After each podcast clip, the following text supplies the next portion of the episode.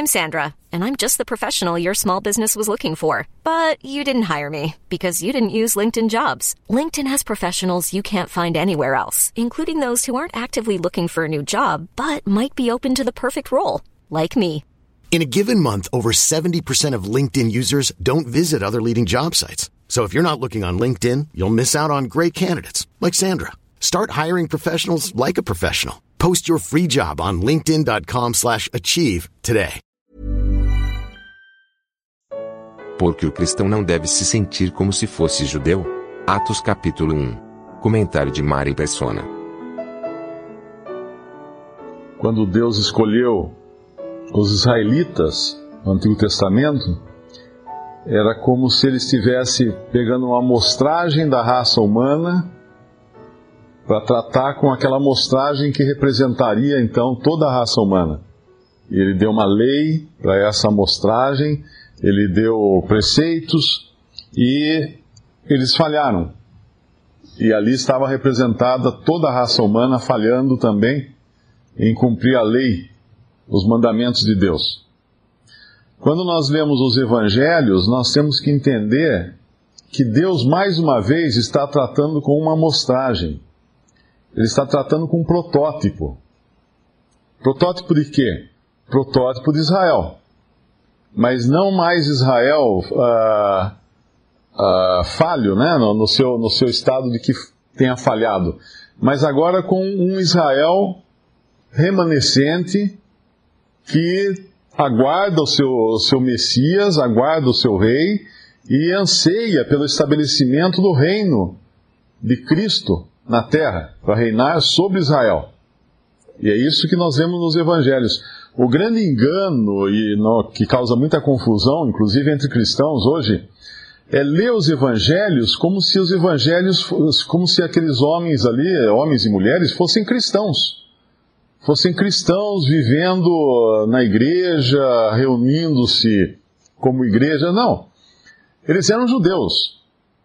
Se nós encontrássemos Pedro, Tiago, João na rua, eles seriam tão estranhos para nós como quando nós encontramos, a gente vai no aeroporto, no exterior tem muito disso, Nova York tem muito, encontramos aqueles judeus com aquelas capas pretas, aquele chapéu preto, aquele cabelo, aquela barba enorme, aqueles rabinos, né, que a gente encontra.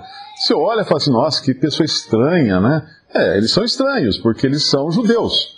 Eles seguem o judaísmo.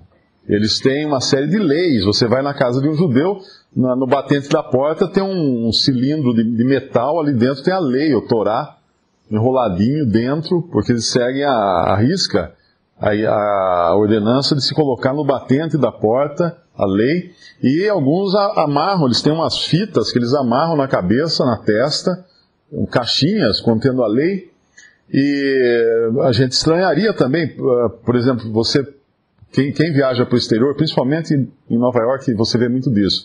Uh, aqueles casais de judeus uh, que são, são bem religiosos, né? eles são rabinos, ou, ou, às vezes não são rabinos, mas são judeus religiosos, eles usam aquela, aquela toquinha na cabeça, não lembro o nome daquilo, tem um, tem um nome, kippah, Uh, eles usam kippah na cabeça e, e, as mulheres, é estranho, porque você olha assim, nossa, que mulheres estranhas, porque o cabelo delas é tão antiquado, né? Uh, na verdade, aquilo é peruca. Porque mulheres uh, judias, isso é um costume moderno de mulher judia mais, mais recente, né? Não é bíblico isso, não sei se existe alguma coisa na Bíblia, mas acho que não. De, de algumas das seitas judaicas hoje, elas rapam a cabeça elas são carecas e cobrem então a cabeça com uma peruca. Isso, determinadas seitas judaicas fazem isso hoje. Então, é um povo realmente estranho para nós, para os nossos costumes ocidentais e tudo mais. Então, quando nós lemos o, os evangelhos, nós temos que pensar que nós estamos vendo judeus. Nós não estamos vendo cristãos. Nós estamos vendo judeus a, a tal ponto que eles perguntam aqui uh, no versículo 6, aqueles, pois, que se haviam reunido, perguntaram-lhe, dizendo: Senhor, restaurarás tu neste tempo o reino, o reino a Israel? Ora, eu, se eu estivesse ali, eu não iria perguntar isso, porque eu não sou judeu, eu não tenho nada a ver com Israel, eu não tenho nada a ver com essas promessas que Deus fez a Israel no Antigo Testamento. Mas eles sim, eles eram judeus, eles estavam dentro de um contexto israelita. Então, tudo, como o irmão explicou, tudo, até, até o capítulo 2 de Atos, nós vamos ver judaísmo. Judaísmo, na maneira como eles escolhem uh, Matias depois, e mesmo depois, né, tem um negócio que a gente chama de, de, de inércia, né? Eles vão continuar nessa inércia é, e o que é inércia? Você vê um trem, um trem, ele pode parar o motor do trem, mas ele vai continuar andando uns 2, 6 quilômetros antes de parar o trem. Tá, né? Aquilo continua. E eles vão continuar nesse judaísmo daí até que as revelações que foram dadas a Paulo venham a fazer sentido e vão ser ensinadas a todos eles. Mas então é muito importante entender isso, porque senão nós confundimos os evangelhos. E quando uh, quando fala de reino, nós somos, sim, uh, pertencemos ao reino. Porque Cristo nos, nos, libertou do império das trevas para o reino do seu amor. E lá em, em eu acho que é Colossenses, ou é em 2 Pedro, fala que nós temos, uh, 2 Pedro capítulo 1, versículo 11, ah, porque assim vos será amplamente concedida a entrada no reino eterno de nosso Senhor e Salvador Jesus Cristo. Então nós, nós temos parte em um reino. Mas nesse momento, o reino de que está falando aqui, que ele vai falar, ele fala no, no versículo 3, falando do que respeita ao reino de Deus, é a esfera em que Deus governa na terra. E Cristo é o rei. Mas Cristo, agora o Rei, está ausente. E nós, mesmo cristãos agora, estamos dentro dessa esfera do reino. A gente entende melhor o que é o reino quando nós lemos, por exemplo, a parábola de Mateus 13, e aí nós entendemos que no reino tem joio e trigo. Tem coisa ruim e coisa boa, coisa falsa, coisa verdadeira.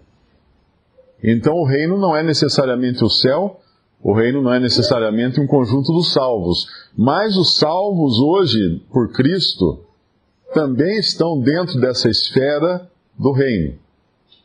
E quando, quando a igreja for tirada da terra em Pentecostes, ah, em Pentecostes, perdão, em, no arrebatamento, Cristo voltará para estabelecer o seu reino, e quem estará habitando na terra nesse tempo? Esses mesmos aqui como Pedro, João, Tiago, não. Os mesmos que são representados por essa amostragem de judeus fiéis que permaneceram fiéis ao seu Messias quando esse Messias era rejeitado por todos os outros judeus. Então é como se Deus abrisse um parêntese e, e chegasse um momento e falasse: bom, agora é o seguinte, parou agora, vocês não são mais uma amostragem, agora vocês são corpo de Cristo. Vocês são igreja. Ah, mas e, e quem é que vai receber o, o, rei, então? Sobre quem o rei vai reinar? Bom, o rei vai reinar sobre aqueles que, representa, que, que essa mostragem representa e que viverão na terra depois que a igreja for tirada da terra. Então nós vivemos hoje nesse parêntese entre o dia de Pentecostes e o dia do arrebatamento da igreja. Quando Cristo virá, mas não para a terra. Eu acredito até que essa passagem que ele fala aqui no versículo, os anjos falam para eles, no versículo 10, estando com os olhos fitos no céu, enquanto ele subia, eis que junto dele se puseram dois varões vestidos de branco, os quais lhes disseram, varões galileus, por que estáis olhando para o céu? Esse Jesus que dentre vós foi recebido em cima no céu, há de vir assim como para o céu o viste ir. Então voltaram para Jerusalém do monte chamado das Oliveiras, o qual está perto de Jerusalém, a distância do caminho de um sábado. Uh, eu não sei se, se seria correto dizer, mas esta não é, no meu entendimento, não é a vinda de Cristo para a sua igreja, mas é a vinda de Cristo para Israel. Porque no arrebatamento, não é, não é Cristo que vem até a terra, somos nós que subimos até as nuvens para encontrá-lo nos ares. É diferente. Mas quando ele voltar para reinar para Israel, de quem, uh, do que esse remanescente aqui, esses discípulos representam, né, a amostragem são, Ele virá então sobre o Monte das Oliveiras, ele colocará os seus pés no Monte das Oliveiras. Zacarias 14, Zacarias 14, versículo 4. E naquele dia estarão os seus pés sobre o Monte das Oliveiras, que está de frente de Jerusalém para o Oriente, e o Monte das Oliveiras será fendido pelo meio para o Oriente e para o Ocidente, e haverá um vale muito grande, e metade do monte se apartará para o norte, outra metade dele para o sul. Ele virá e colocar, colocará os seus pés no Monte das Oliveiras. Mas quando ele virá para buscar, e quando ele vem para buscar a igreja, lá em 1 Tessalonicenses capítulo 4, ele não chega na terra. E é importante entender isso porque mostra bem a diferença do, do caráter desses dois povos que, tem, que Deus tem. Um é o povo de Israel, outro é o povo é, que é o corpo de Cristo, a igreja. 1 Tessalonicenses capítulo 4 diz assim no versículo 16: Porque o mesmo Senhor descerá do céu com alarido e com voz de arcanjo e com a trombeta de Deus, e os que morreram em Cristo ressuscitarão primeiro. Depois nós, os que ficarmos vivos, seremos arrebatados juntamente com eles nas nuvens, a encontrar o Senhor nos ares, e estaremos, e assim estaremos sempre com o Senhor. Então ele, ele vem, ele para, vamos chamar assim, no meio do caminho, quando ele vem para a igreja. A igreja é que sobe encontrá-lo. A igreja que vem encontrá-lo. Vem o noivo. A igreja sobe, a noiva sobe então para encontrar-se com o noivo. Ela vai ao encontro do noivo. A gente vê isso todo, todo, todo dia em casamento, né? Uh, o noivo está lá na frente e a noiva entra. É tradicional isso. A noiva vai ao encontro do noivo. Assim será quando ele vier buscar sua igreja. Mas aqui nós estamos ainda vendo Israel. E por isso que o Senhor fala para ele: não, não vos pertence saber os tempos, as estações, no versículo 7 de Atos 1, que o Pai estabeleceu pelo seu próprio poder. Mas recebereis a virtude do Espírito Santo, que há de vir sobre vós e semeis testemunha, tanto em Jerusalém como em toda a Judéia e Samaria e até os confins da terra. Eles seriam sim testemunhas, ainda como judeus, mas não chegariam aos confins da terra. Antes disso, eles seriam transformados, vamos chamar assim, em igreja, em corpo de Cristo. Mas quem então serão esses que irão até os confins da terra, levando o testemunho de Cristo. Aqueles judeus fiéis que no futuro, depois do arrebatamento da igreja, sairão e levarão o evangelho por todo, por todo mundo, o evangelho do reino. Em Mateus 24 fala: E esse evangelho do reino será pregado em todo o mundo, então virá o fim. Não é o fim do mundo, não é o fim da, da, de todas as coisas, mas é o fim de uma era para começar então uma nova era que é o reino de Cristo de mil anos, quando ele virá para reinar na terra. Então é muito importante entender isso, porque do entendimento disso depende o entendimento de toda, de, de toda a era da graça na qual nós vivemos agora, das, do lugar que tem Israel, do lugar que tem a igreja, das promessas que foram destinadas a Israel, que são promessas terrenas, nunca celestiais. Não se dizia de ir para o céu, ou de encontrar Cristo, ou alguma coisa assim. E as promessas dada, dadas à igreja, que são todas elas espirituais, todas elas celestiais. Tendo o que comer e vestir, sejais assim contentes. Isso é o que Deus nos, nos promete aqui na terra.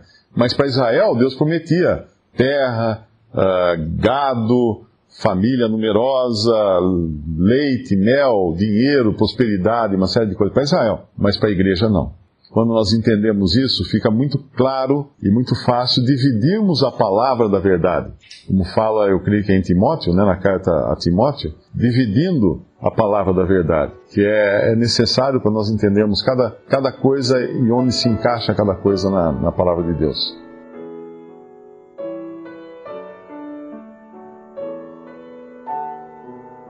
Visite respondi.com.br. Visite também 3minutos.net.